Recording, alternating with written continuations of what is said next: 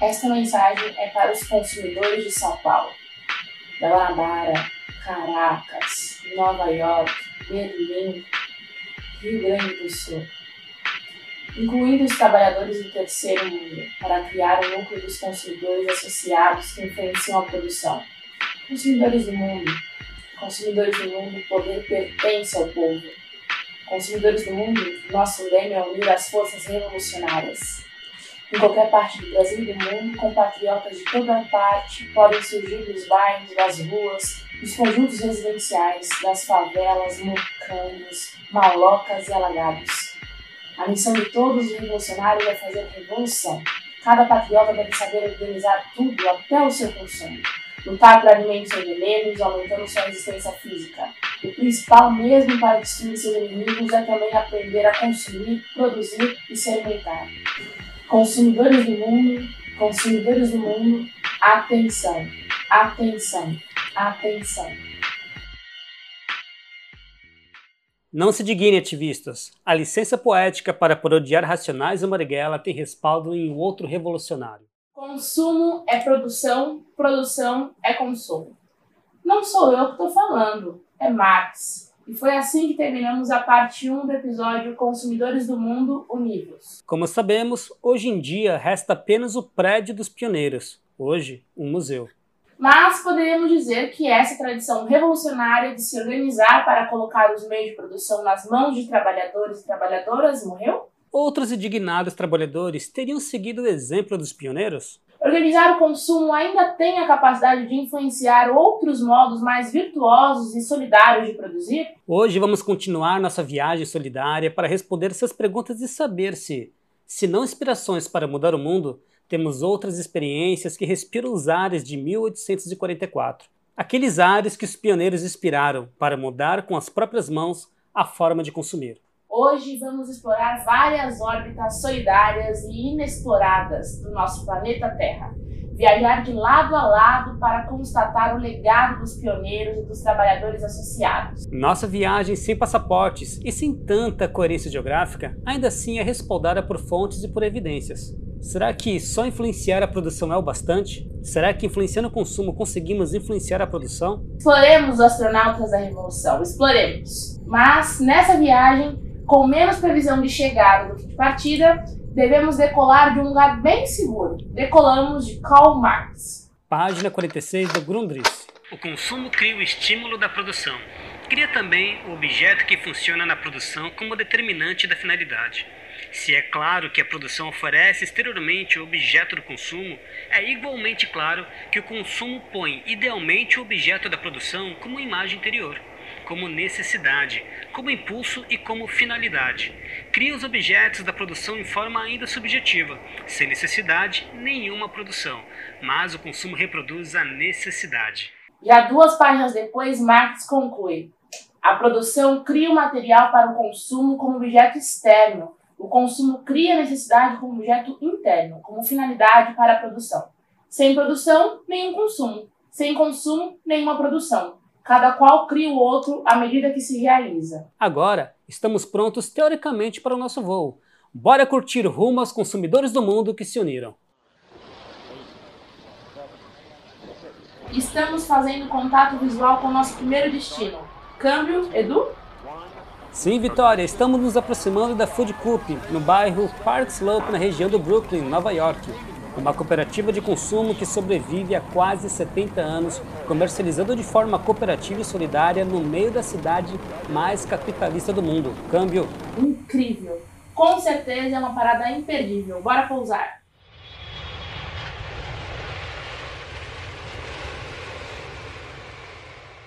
Cara, olha só que incrível! Essa cooperativa sobrevive aqui, mesmo depois de todas as crises e dificuldades, num país desigual, numa cidade atacada pela especulação imobiliária. Meu, qual deve ser o segredo? Acho que temos um número que explica: 17 mil cooperados. Cerca de 17 mil pessoas acreditam em outro tipo de consumo e relação. Algo curioso: pouquíssimos funcionários têm a Fodcoop, assim como pouquíssimos funcionários têm a Amazon Mas a primeira resolve com solidariedade o problema e a segunda resolve com exploração. Sim, você está falando do modelo de cooperativismo de consumo deles, né?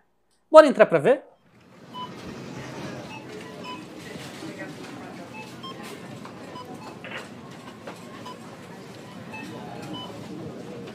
No Brooklyn, há um supermercado onde as vendas por metro quadrado excedem a média da indústria em mais de 10 vezes, e o qual vende seu estoque todo 70 vezes por ano, quando a média da indústria é 15, onde as pessoas estão dispostas a esperar às vezes 40 minutos na fila. Posso fazer uma pergunta? Sim. O que você faz da vida? Sou professora da pré-escola.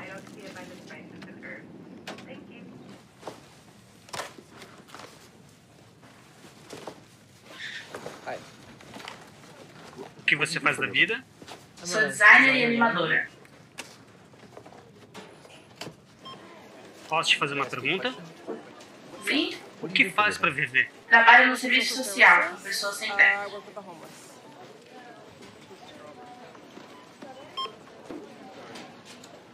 Sou psicóloga. Exatamente. Professores, designers, cineastas, pessoas que são comuns e trabalham para a cooperativa para poder ter acesso a alimentos que chegam a ser 20% mais baratos que os do mercado da exploração. Exato. A Food Coop é aberta para todas e todos, mas é preciso trabalhar 2 horas e 45 minutos nela a cada quatro semanas para ter acesso às compras.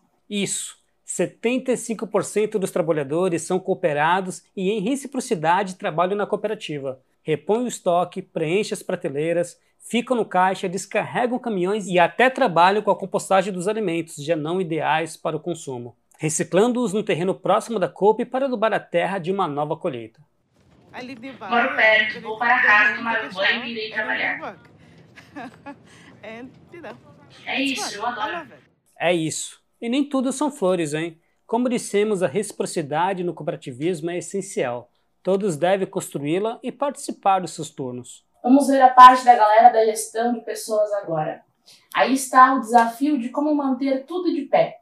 Como se faz a gestão com os consumidores que ramelaram no cumprimento dos seus horários, por exemplo? A atendente ao telefone conversa com uma cooperada. No, it means that Não, significa que você não pode comprar depois de you sexta. Porque é o final do seu período de carência, a menos que compense. A cooperativa só quer ver que os membros estejam tentando diminuir as horas. Você acha que pode vir na sexta-noite ou no sábado de manhã?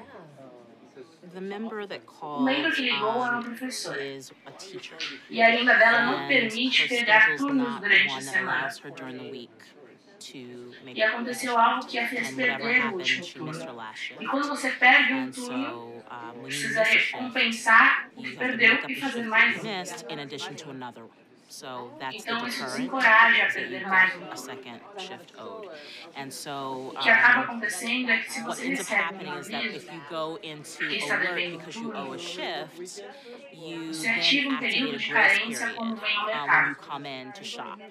So she did that whenever Então, ela fez in the isso last no month momento em que isso happened. ocorreu no mês And so passado. as a result, her Como grace resultado, a period carência dela acabará antes do before próximo next turno. shift. Lembram toda aquela conjuntura dos anos 1950 e 1960 que trouxemos para falar sobre o movimento das Panteras Negras? Ela foi a mesma que deu combustível para a Food Cup nascer.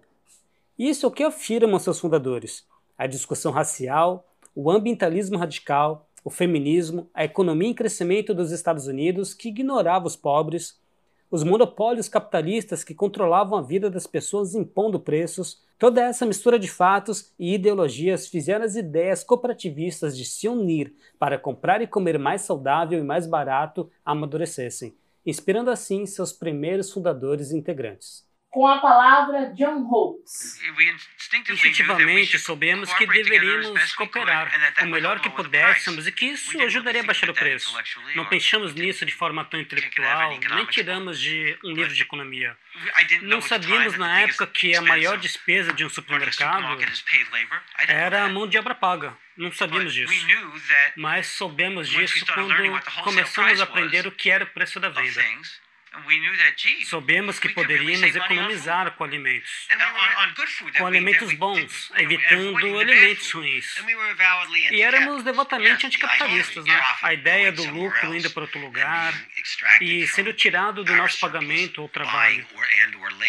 Claramente foi parte disso. Não tínhamos conceito de associação. Sabíamos que teríamos membros, mas pensávamos que todos eram membros da cooperativa e trabalhariam quando trabalhassem. Pensamos que era uma coisa tão boa que, obviamente, outras pessoas pensariam a mesma coisa. E perceberiam que seria legal trabalhar na cooperativa. Já sabíamos disso. Então, concluímos que todos se registrariam e que seria fácil ocupar os postos de trabalho e que não deveríamos nos preocupar se seria totalmente igual ou não, ou se alguém não trabalhasse tanto quanto outra pessoa. Que estaria tudo bem, que tudo se resolveria. Não, não se resolveu. Não se resolveu. E diria que a cooperativa deu uma grande virada. E quando a primeira pessoa, a segunda pessoa, a terceira pessoa foram expulsas porque iríamos fazer isso. Íamos dizer, sim, queremos cooperação. E você não fez a sua parte. Você não é uma má pessoa, mas terá de compensar antes que o deixe comprar. Quando fui a uma conferência sobre cooperativa alimentar, acho que foi em 1980, 1981, e tem uma bela sala de conferência em New England. Era sexta-feira à noite, a conferência começava no sábado de manhã. E entrei na sala, havia cinco pessoas. Eles disseram: De que cooperativa você é? Eu disse: Sou da cooperativa de Park Slope. E eles disseram: Ah, você é da cooperativa que expulsa pessoas que não querem trabalhar. Não me deixei abater, fiquei surpreso, mas disse: De que cooperativa você é? Eles disseram que era de tais e tais cooperativas. Eu disse: Ah, vocês são das cooperativas que excluem pessoas que não têm dinheiro suficiente para pagar os bons alimentos que estão vendendo. E eu disse: Vocês podem escolher como excluem. E nós também. Isso foi como guerra, foi uma coisa feia. Tinha acabado de entrar na sala, acabado de chegar na conferência, e quando falei com pessoas que começaram cooperativas, eu disse: você quer que haja muita empolgação sobre a cooperativa no início. Mas o que você faz é organizar uma conexão. Está construindo uma organização com a qual as pessoas sintam ligação. E só você conseguir fazer as pessoas sentir essa ligação que eles são os donos. Quanto mais forte for a ligação, mais forte será a cooperativa. Caramba, Edu, estou apaixonada ainda mais pela Food Corp. Mas já é hora de subirmos para nossa nave solidária em busca de outro destino, onde as pegadas dos pioneiros e pioneiras de Rochdale estão sendo continuadas. Aliás, vi várias delas por aqui. Já é hora, Vi. Mas antes de irmos, escuta esse ciclista aqui que estava indo embora com suas comprinhas, mas sintetizou muito bem os sonhos, importâncias e anseios não só da Foodcop, mas de vários consumidores associados pelo mundo. A cooperativa é um lugar ótimo. É toda uma comunidade. E uh, representa um novo sistema econômico deste país.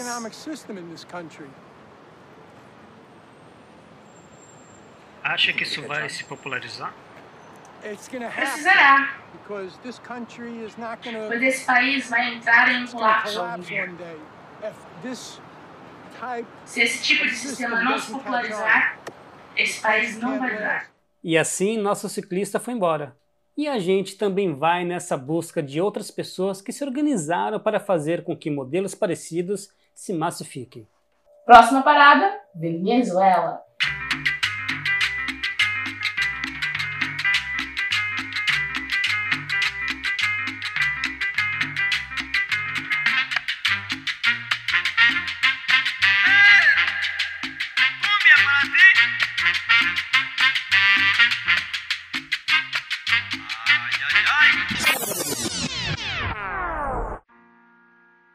Opa, opa, opa!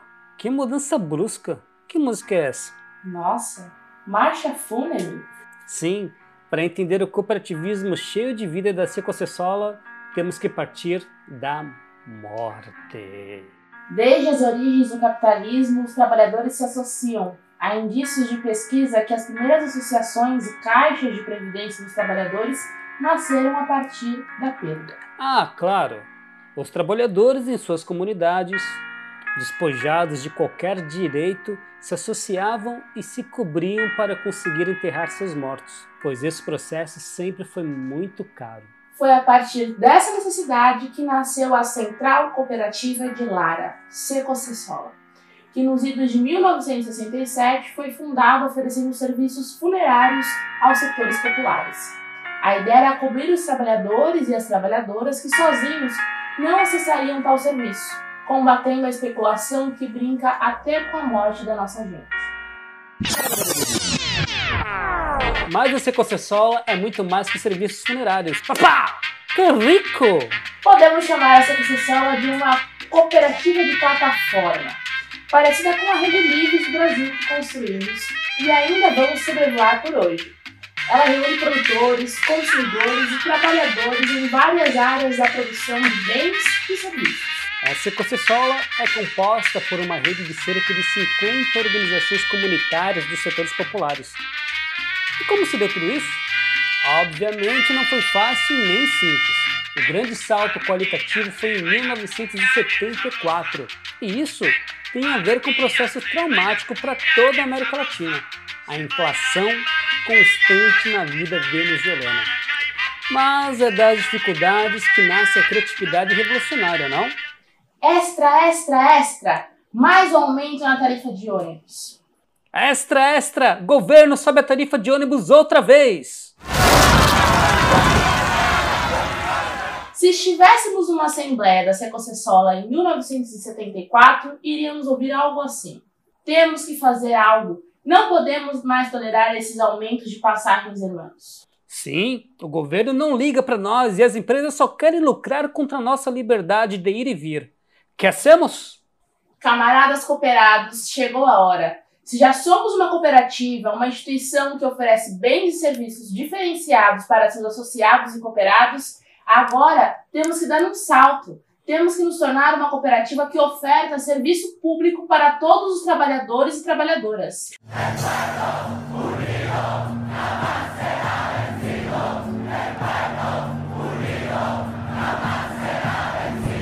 Sim, vamos nós mesmos tomar os meios de produção e tocar o transporte público. Vocês não entenderam errado. Uma cooperativa e sua comunidade cansou de esperar mudanças e tocou ela mesma o transporte público da cidade de Barquisimeto.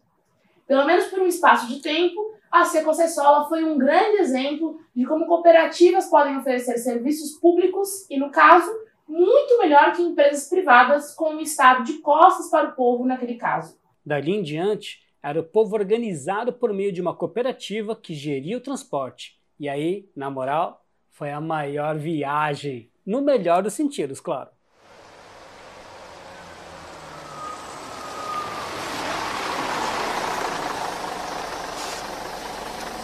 Mas essa boa viagem teve seu ponto final. A história da Venezuela não é nada fácil. O transporte construído pela cooperativa foi confiscado pelo Estado em 1980 como retaliação. E depois de batalhas judiciais, foi devolvido cheio de dívidas para a cooperativa, que assim não pôde seguir com o sonho de serviços públicos autogestionários. Mas toda frustração pode fazer nascer uma reinvenção. Nas palavras dos cooperados da Secocessola, assim, quebrados economicamente, nossa possibilidade de sobreviver residia no processo educativo de autogestão iniciado no próprio Serviço Cooperativo de Transporte. Havíamos vivido nossa primeira experiência de ir enfraquecendo as hierarquias, fomentando um processo participativo das pessoas de autogerir diretamente os serviços, assim como das comunidades, um processo que já nessa época havia propiciado um incipiente, mas significativo sentido de identidade. Ao nos apoiarmos nessa vivência e sim capital financeiro, nos anos de 1983 iniciamos as feiras de consumo familiar, nossos atuais mercados cooperativos. Com os recursos gerados por ela, saldamos todas as dívidas contraídas e, ainda por cima, as feiras tornaram-se o motor econômico principal das atividades atuais da rede Secocessola. Nota-se que essas múltiplas atividades se desenrolaram majoritariamente utilizando recursos próprios. Como exemplo, temos a construção do nosso Centro Integral Cooperativo de Saúde, avaliado em cerca de 3 milhões de dólares. no qual investimos uma porcentagem importante dos excedentes das feiras, assim como produzido por diferentes iniciativas cooperativas. Que doideira, hein? Onde os mercados cooperativos da Secocessola alimentam milhares de pessoas. E a cooperativa já tem até clínicas de saúde e serviços de crédito solidário. Cara, a história da Secocessola é incrível. Já é hora de irmos e nos despedirmos de mais uma das profundas experiências autogestionárias latino-americanas. Mas não sem antes falar algumas outras curiosidades da Secocessola. A rede tem 23 mil famílias seguradas por meio de seu serviço funerário. 100 mil famílias consumidoras dos seus mercados comunitários, que inclusive ofertaram alimentos mais acessíveis em meio a uma crise generalizada vivida pelo povo venezuelano sob forte ataque do imperialismo em meio a uma crise do petróleo. 280 famílias fazem parte da rede de 17 organizações agrícolas filiadas. 220 mil pacientes são atendidos ao ano em seus seis centros de saúde. Existem sete pequenas unidades de processamento industrial produzindo para os mercados comunitários. Estima-se que as pessoas economizam 15 milhões de dólares utilizando os serviços da rede, o que mostra que o capitalismo é um total desperdício de recursos e que podemos falar de uma economia muito mais econômica sobre outro sistema mais cooperativo. É hora de ir agora. Com dorzinha no coração, nos despedimos do Caribe Solidário para ir para nossa terra Brasilis. E chegamos em Porto Alegre. Que estranho! Esperava uma temperatura mais amena por aqui nessa época do ano. Pois é, as mudanças climáticas que atingem nosso planeta sempre nos surpreendem, né? Diretamente de Porto Alegre, lá em 2006, nascia o empreendimento solidário Girassol, uma cooperativa de consumo que prioriza agricultores que praticam a agroecologia. Olha, eles estão em atividade desde 2001 e a Girassol teve um momento de inatividade que só retomou em 2016, por meio de uma iniciativa de antigos fundadores junto a novos integrantes ativistas de movimentos sociais, decidiram por retornar ao projeto e refundaram a Girassol uma conexão direta entre consumidores e produtores, criando cadeias menores de consumo e fazendo girar solidariedade. Daí que veio o Gira Sol, que é um ótimo trocadilho, né não?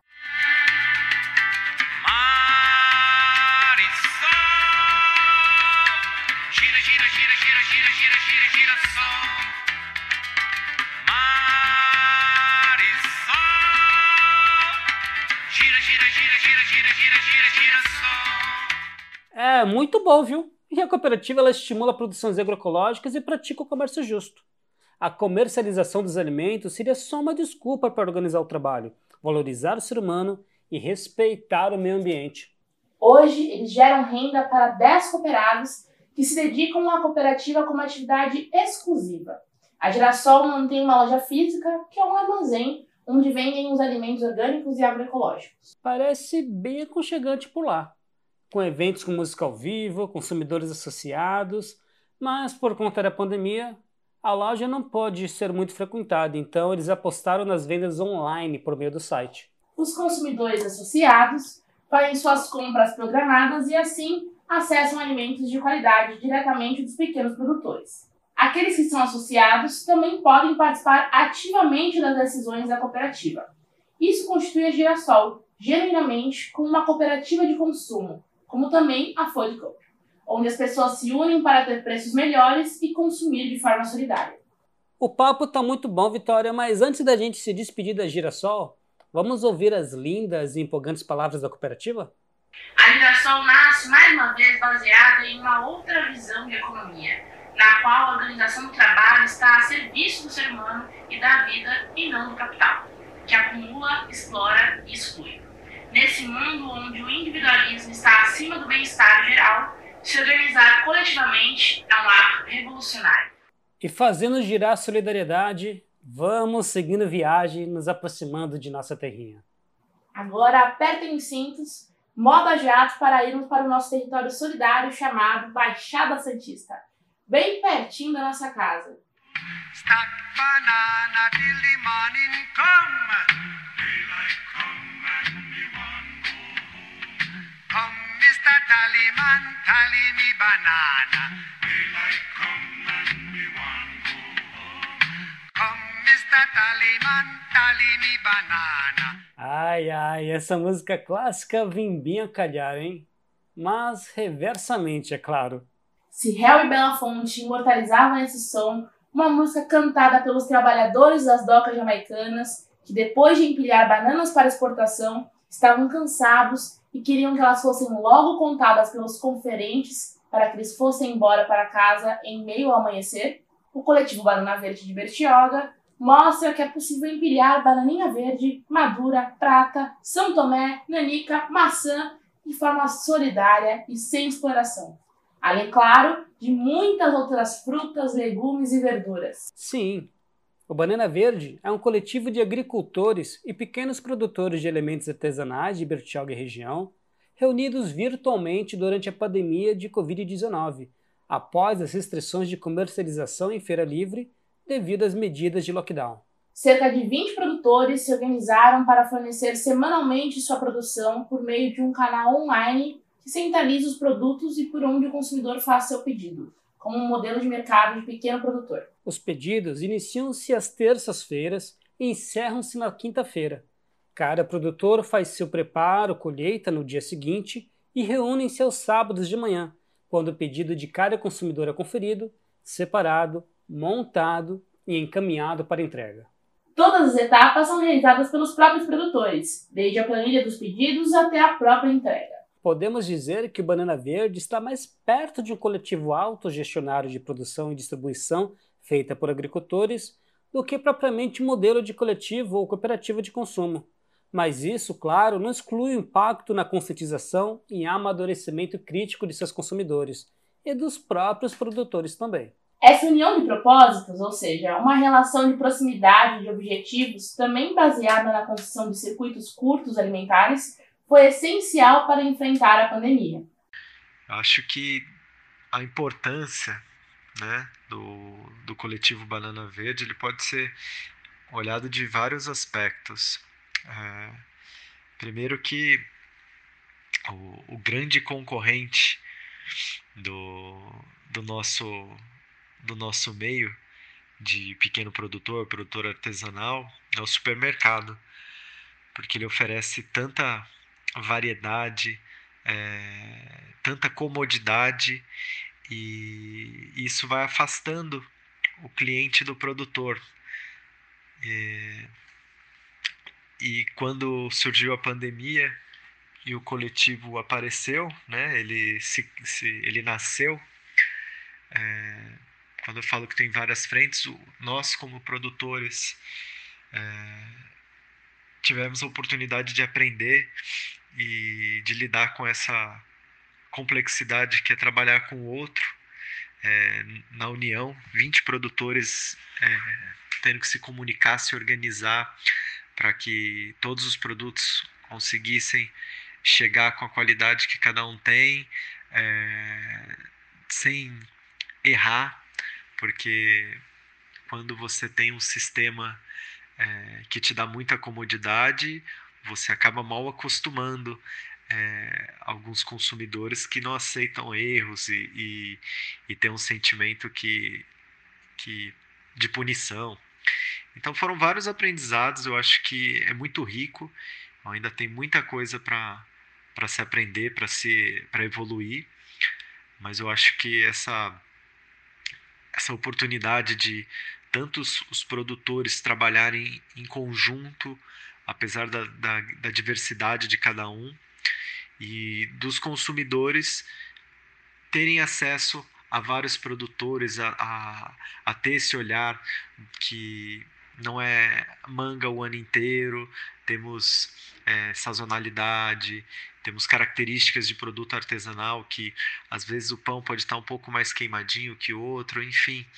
É, e você poder ter o contato direto para dar um feedback. Isso é muito rico dessas redes, dessa troca. Com esse áudio do produtor agroecológico e educador Motan Ribeiro Pinhal, ficamos um extraterrestre em busca de autocompreensão, como ele mesmo diz. Com um gás, um gás que não é de pesticida não, hein? Nem de veneno, mas um gás que nos dá um impulso direto para a liberdade dentro de um outro empreendimento econômico solidário de produtores e consumidores que se uniram, a Livrescope Baixada Santista. Como todo trabalho independente, esse podcast pode estar por um Trix, ops, um Pix, ou melhor, um Tris, sem o apoio solidário de seus ouvintes. Portanto, se você já se divertiu conosco, se enriqueceu, se informou, ou se fomos apenas um passatempo para você, nos ajude para que continuemos existindo. Sem financiamento, sem independência. Portanto, ajude o Vozes Livres se tiver consciência. Isso pode ser feito pelo nosso apoia-se barra podcast Vozes Livres ou pelo Pix, pelo e-mail podcastvozeslivres.gmail.com, escrevendo no assunto a palavra Vozes. Avisto Terra Libertária, estamos chegando à Rede Livres, câmbio. A história da Rede Livres tem a ver um pouco com a Cicocessola. A rede nasce a partir de uma derrota dos trabalhadores, inclusive a morte deles. Houve um acidente químico na cidade de Paulínia, onde trabalhadores foram contaminados por metais pesados em uma fábrica de agrotóxicos das empresas Shell e Basf. Dezenas de trabalhadores morreram com complicações após anos de contaminação. Uma luta que contribuiu profundamente para a criação do Livres foi a luta do caso Shell. O caso Shell é uma luta de 13 anos que ocorreu aqui na, na região de Paulínia, né? A Shell tinha uma fábrica de de agrotóxicos aqui às margens do rio Atibaia, num bairro chamado Recanto dos Pássaros, e de agrotóxicos já proibido nos Estados Unidos desde os anos 70. E no no, nos anos 2000, diante das denúncias dos moradores e trabalhadores, a gente começou a fazer uma luta para descobrir o que estava acontecendo lá com, com a água contaminada, com a morte de animais, e também com alguns casos de câncer de trabalhadores. Começamos a fazer um processo de estudo e mobilização, descobrindo que havia uma grande contaminação por agrotóxicos ali. Essa luta durou 13 anos, gerou dois documentários, um longa-metragem, e ficou conhecido uh, como a luta, o caso Shell, né? O lucro acima da vida, que foi o que a Shell fez. E essa luta ela foi vitoriosa, ela gerou o maior processo de indenização trabalhista do Brasil, né? gerou um fundo de defesa da saúde 50 milhões, que enquanto tiver uma vítima vai existir esse fundo. Gerou uma indenização de danos morais coletivos de 200 milhões, que foi investido em diversos hospitais de prevenção de câncer e também num barco escola para os ribeirinhos do Amazonas e gerou muita consciência, muita consciência sobre o dano que causa o agrotóxico em toda a flora e fauna, principalmente nas águas, né? E com isso a gente foi aprendendo que era mais importante a vida do que o emprego. E era muito importante um sindicato do ramo químico também abrir um processo de diálogo e de coisas concretas sobre alternativas ao, ao agrotóxicos. Então a gente criou a rede Livres Produtos do Bem para incentivar a produção sem agrotóxicos, produção sem veneno, direto do consumidor, né, direto do produtor para o consumidor, montando uma rede de logística, uma rede completa de logística. E o Livres é isso. Né? O Livres surge há três anos atrás e hoje é uma referência né, de, de cadeia produtiva sem agrotóxicos, né, em parcerias com diversos agricultores. Parte dos recursos desse caso também a gente investiu no LIVRE para acelerar o processo de construção. Né, e é uma luta contra os agrotóxicos que gera essa consciência e a importância de trabalhadores, parece contraditório, que organizam sindicatos na área química produzir produtos e um, um, modelo de produção não químicos. Essa é um pouco a história do Livres, né? E como surgiu, fruto de uma luta. Um novo horizonte de lutas assim se abriria.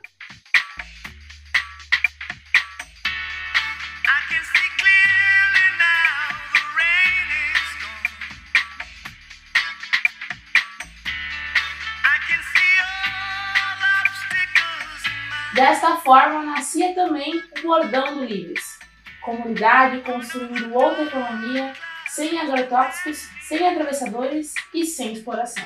A Rede Livres começou a se organizar a partir de agricultores e trabalhadores e foi se expandindo. Assim chegou a Baixada Santista. Por aqui, depois de muitas e muitas discussões, conseguimos formular um sistema onde a coisa avança para além do CSA, consumidor que sustenta a agricultura. Modelo onde consumidor e agricultor se unem geralmente por meio de uma cesta fechada. Na rede Livres da Baixada, percebendo que o mercado domina agricultores e como as grandes redes mapeiam o consumo das pessoas e seus hábitos e usam isso contra elas, a Livres fez ao contrário, mapeou o consumo de forma democrática e consciente pelos consumidores para assim formar um perfil de consumo desse conjunto de pessoas, formando uma comunidade para assim programar e garantir a plantação e o escoamento da produção dos agricultores. Em reciprocidade, nossa cooperativa de produção e consumo devolve preços mais acessíveis, entre 10% e 15%. Ou seja, a ganância e trapaça do mercado é superada com cooperação e reciprocidade. Ficamos agora com o áudio do produtor Jair. Olá, sou Jair Flash, produtor orgânico de Suzano e faço parte do Livros da Baixada Santista. Considero livres uma forma saudável e justa de trabalho. Conecta a produção diretamente aos consumidores. Juntamente fazemos um planejamento do que será produzido e distribuído durante o ano, levando em conta a sazonalidade e as dificuldades e ou facilidades de produção de cada item durante o, o ano. É, Dessa forma, a gente minimiza perdas no campo, é, não tem excedentes por não saber para onde destinar o produto, e os consumidores sabem o que vão consumir durante o ano. Tem ciência também de que o produto é orgânico, que é produzido de uma forma agroecológica e saudável. Então, há uma segurança tanto para quem produz quanto para quem consome é uma forma de trabalho que eu acredito que só tem a crescer e deve ser usada como inspiração para outros produtores e outros grupos de trabalho. Tínhamos produtores, um sistema e muita vontade de mudar as coisas. E tínhamos construído uma comunidade de cerca de 35 pessoas para começar o projeto. Mas ainda faltava a equipe. Era um sábado de manhã, entregávamos as primeiras cestas os consumidores mais especiais, os quais muitos ainda fazem parte hoje. Entravam no Livres pela primeira vez. Vixe, quem entrava ali era a Nica. Depois dessa entrada, teríamos um time ainda melhor e café quentinho todas as manhãs. Obrigada, Nica. Eu começo no Livres como consumidora, né? Conheço o projeto, faço parte da primeira comunidade e numas indas e vindas de retirar minha cesta no entreposto, uh, eu vejo uma galera jovem, sonhadora e com tanta demanda. E começo a pensar como eu, consumidora de orgânicos, posso ajudar e contribuir na ampliação desse projeto e até nas tarefas necessárias para que ele ocorra. Então, num dos sábados que eu vou buscar minha cesta, eu levo uma garrafa de café muchoqueiro orgânico que o Livres vende e indico. E nessa garrafada de café, nesse café compartilhado, a gente começa a trocar ideias e a construir como é que eu posso ajudar e ser mais que uma simples consumidora na Livre Scoop. Uh, é assim que eu começo e é assim que até hoje eu estou na Livre Scoop, uh, agrego esse projeto junto com tantos outros e outras que acreditam numa economia justa, necessária e participativa, e que agregue campo e cidade, fortalecendo cada vez mais a construção necessária para que a nossa Pachamama continue viva. Então hoje eu tenho orgulho de dizer que eu sou a Anica da Livre Scoop. É claro que, se o circuito era solidário desde a semente até chegar nos entrepostos do Livres, dali até a casa do consumidor, não poderia ser diferente. Assim nasciam os ecossocialistas livres, desbravando as ruas, distribuindo cestas, tudo com carbono zero Nada mais, nada menos que só energia de suas próprias panturrilhas. O impacto dos ecociclistas livres é em distribuir comida e deixar mais fluida a cidade. São muitos KMs pedalados semanalmente, cerca de 100 cestas entregues. E aí a gente faz uma conta aproximadamente de 30 kg de CO2 não emitidos. Olá pessoal, eu me chamo Bruno, sou ecociclista. Eu vim falar um pouco sobre minhas experiências. Eu já trabalhei pelo Livre, já trabalhei pelos aplicativos, hoje eu trabalho pelo Livres. Eu preferi ficar no Livres tanto pelo pela forma como é feita as entregas, pela forma como a gente se comunica aqui na cooperativa. É, nos aplicativos a gente não tem essa conversa, é tudo muito individual, né? Aqui a gente planeja uma rota, é, pensa sempre da melhor forma possível de não ficar todo o tempo na rua, não desperdiçar tempo nem energia e poder dar uma remuneração maior. E por isso eu preferi ficar no Livres é, do que nos aplicativos que quando eu fazia as entregas pelo aplicativo era uma coisa muito individual é, não tinha esse cuidado com o gasto de energia, o gasto de tempo que você fica na rua, além do que o retorno disso tudo era ruim. Era menos do que o trabalho que a gente fazia, né? O, pela tecnologia que a gente foi criando no Livros, até quando eu entrei, é, tornou muito eficaz a forma que a gente entrega podendo em uma hora fazer três vezes mais do que uma pessoa que está pelo aplicativo faz. E, e diminuindo o tempo que a gente fica na rua também com isso. Em vez de ficar o dia inteiro fazendo entregas pelo aplicativo, eu consigo reduzir esse tempo em quatro horas e fazer a mesma retirada, ter o mesmo retorno do que nos aplicativos. Eu acho a dinâmica que eu tenho no Livres muito boa. Eu espero que o projeto cresça. Eu estou é, fazendo ele acontecer também, estou construindo para que ele cresça, para que eu possa colocar mais pessoas, assim como eu que estava no aplicativo, dentro dele e poder sair dessa cadeia individualista, né? Que só pensa em exploração e trazer para cooperativa, para o cooperativismo, dando uma formação, ensinando que a gente pode construir algo melhor mesmo com pouca tecnologia. Dali em diante, a revolução agroecológica do livre só ia crescendo.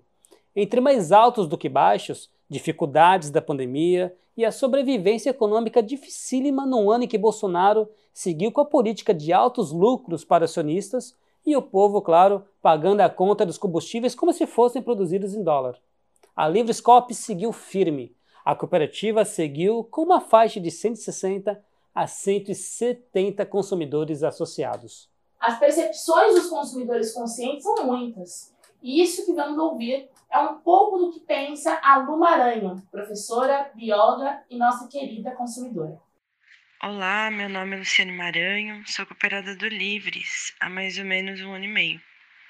Comecei com a cesta pedindo alimentos quando era necessário, sem período fixo, para que eu pudesse conhecer melhor minha rotina de consumo, a qualidade dos produtos, que é excelente, e a cooperativa.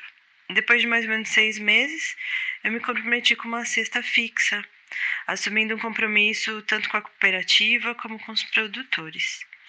E, sem dúvida, isso melhorou muito minha qualidade de vida. Nós sabemos que o Brasil é um país super permissivo em relação ao uso de agrotóxicos e que agrotóxicos estão diretamente relacionados com a incidência de doenças metabólicas e até mesmo câncer.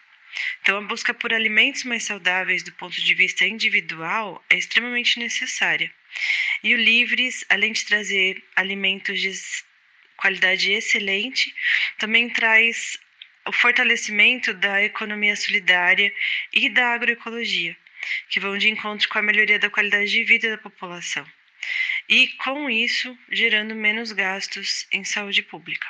Participar como cooperada me trouxe uma maior responsabilidade de consumo, como, por exemplo, me fez repensar no uso de embalagens e aumenta meu interesse por informações sobre a atual forma de produção e distribuição de alimentos que é exercida pelas grandes empresas, que acaba desfavorecendo o meio ambiente e também o pequeno produtor. Saber que hoje faço parte de um grupo de consumidores conscientes me traz grande satisfação. Sou muito grata em fazer parte do Livres como cooperada. Obrigado, Lu. Assim a Livrescope, rede agroecológica de produção e consumo, foi organizando vários pontos da cadeia, até que foi visto que a necessidade de criação de circuitos curtos e relocalização da economia era algo latente. Consumidores eram também produtores. Produtores locais se aproximavam do movimento. Esses produtores locais também precisavam de entregas. Enfim, o ecossistema solidário foi se tornando cada vez mais complexo. A rede foi se enriquecendo e a produção de proteína se relocalizou também. Tá pensando o quê? Olá pessoal, meu nome é Harumi, sou produtora de tofu na cidade de Santos, estado de São Paulo, e sou cooperada da Livrescope Baixada Santista também. A minha parceria com o Livres começou em novembro do ano passado, em 2021, e atualmente sou a principal fornecedora de tofu deles.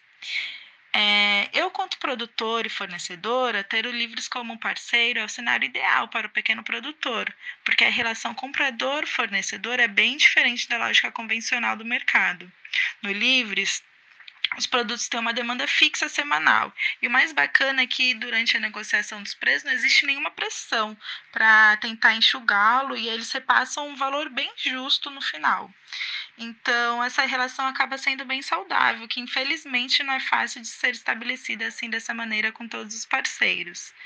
É, talvez eu seja um pouco suspeita, né, para falar, porque eu também sou cooperada, mas para além dessa paixão declarada de fato que eu tenho, eu acho que quando a gente entende realmente a importância de consumir produtos locais, artesanais, de empresas familiares e que não percorrem quilômetros e quilômetros de distância para chegar até a nossa casa, o alimento na mesa toma uma forma diferente, mais inteira, mais próxima, com mais sentido. E o Livres é uma alternativa super bacana que propõe justamente essa dinâmica produtor-consumidor mais próxima. E está aí dando certo há três anos. É, eu fico muito, muito feliz por tê-los perto de mim e ajudar também nessa empreitada aí, mostrando que existem alternativas saudáveis fora da lógica capitalista, né, de exploração e consumo. Se a produção de processados locais estava rolando, produtores de tofu como a Harumi, de queijo como a Magali, bolos e doces como a Simone iam se aproximando e construindo tal ecossistema, a produção de comida na cidade também. A permacultura urbana tratava de abastecer o Livres a partir da cidade. Eu sou a Nayara Torres, sou consumidora do Livres e, bom, é, fui encantada por essa iniciativa porque eles fazem o possível para estimular a produção local, a produção na cidade. Então, é a partir de um convite, eu e o meu coletivo, que eu faço parte, Constru, chamado Verde Mato, é, nós produzimos na nossa agrofloresta urbana as punk, é, que são as plantas alimentícias não convencionais, e as ervas medicinais é, para complementar a produção do Livres. E assim a gente fortalece essa rede. É muito incrível fazer parte dessa iniciativa inspiradora. É, a permacultura urbana ela está presente e inserida nos detalhes e o Livres é um grande parceiro da agroecologia urbana. Com todos esses belos componentes, a rede foi crescendo e foi crescendo sua família de consumidores, ao ponto de que hoje o Livres tem até um banco comunitário e moeda solidária. Pois é, organizando a produção, o trabalho, o comércio justo, a entrega, produtores locais, a permacultura urbana e até as finanças solidárias. Seria o Livres um grande Frankenstein? Seríamos uma cooperativa de consumo apenas? nosso cooperado, professor e militante histórico da economia solidária, Egeu Esteves, entende que somos uma cooperativa de plataforma. Todos os agentes envolvidos estão dentro da plataforma. Os produtores do alimento, os compradores na outra ponta e quem opera no meio, seja na loja, na relação que estabelece a relação comercial, que faz uma intermediação solidária, seja os entregadores. Então, todo mundo que está envolvido nessa atividade econômica está dentro da plataforma. O que é muito interessante, porque está pegando a relação econômica da origem ao, ao fim, ao destino, né? Desde a origem daquela produção até o fim.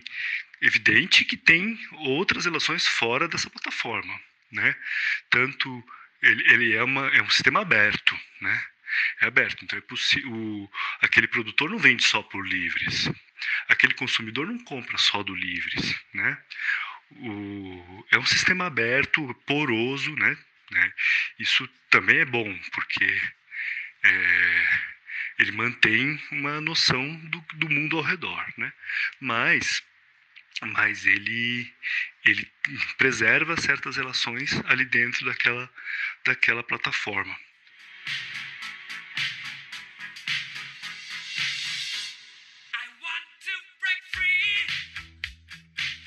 Depois de tantos voos e sobrevoos, é assim que terminamos. Hoje, a Rede Livres está presente em Campinas, Baixada Santista, São Paulo e Porto Alegre. E a esperança de criar outra economia segue em prática e a todo vapor. Mas sabemos que todo esse sonho já praticado no aqui e agora por vários empreendimentos solidários como a Girassol, Varana Verde, Food Cup, Seco Cessola, Livres e tantos outros, tal inspiração de outro mundo possível só é possível se você aí que nos escuta estiver conosco. Essa foi uma mensagem para todas, todos e todos os consumidores do mundo. Univos! Como todo trabalho independente, esse podcast pode estar por um Trix, ops, um Pix, ou melhor, um Tris, sem o apoio solidário de seus ouvintes. Portanto, se você já se divertiu conosco, se enriqueceu, se informou ou se fomos apenas um passatempo para você, nos ajude para que continuemos existindo. Sem financiamento, sem independência. Portanto, ajude o Vozes Livres se tiver consciência. Isso pode ser feito pelo nosso apoia-se barra podcast Vozes Livres ou pelo Pix, pelo e-mail podcastvozeslivres.gmail.com, escrevendo no assunto a palavra Vozes. O Vozes Livres é um podcast realizado pela Rede Livres e financiado pelo Sindicato dos Químicos Unificados de Campinas e Região e pela Federação dos Trabalhadores do Ramo Químico do Estado de São Paulo, produzido coletivamente por Guilherme Prado, Vitória Felipe e pelo coletivo Orvalho Filmes, composto por Eduardo Ferreira, Gaspar Lourenço e Guilherme Bolfin.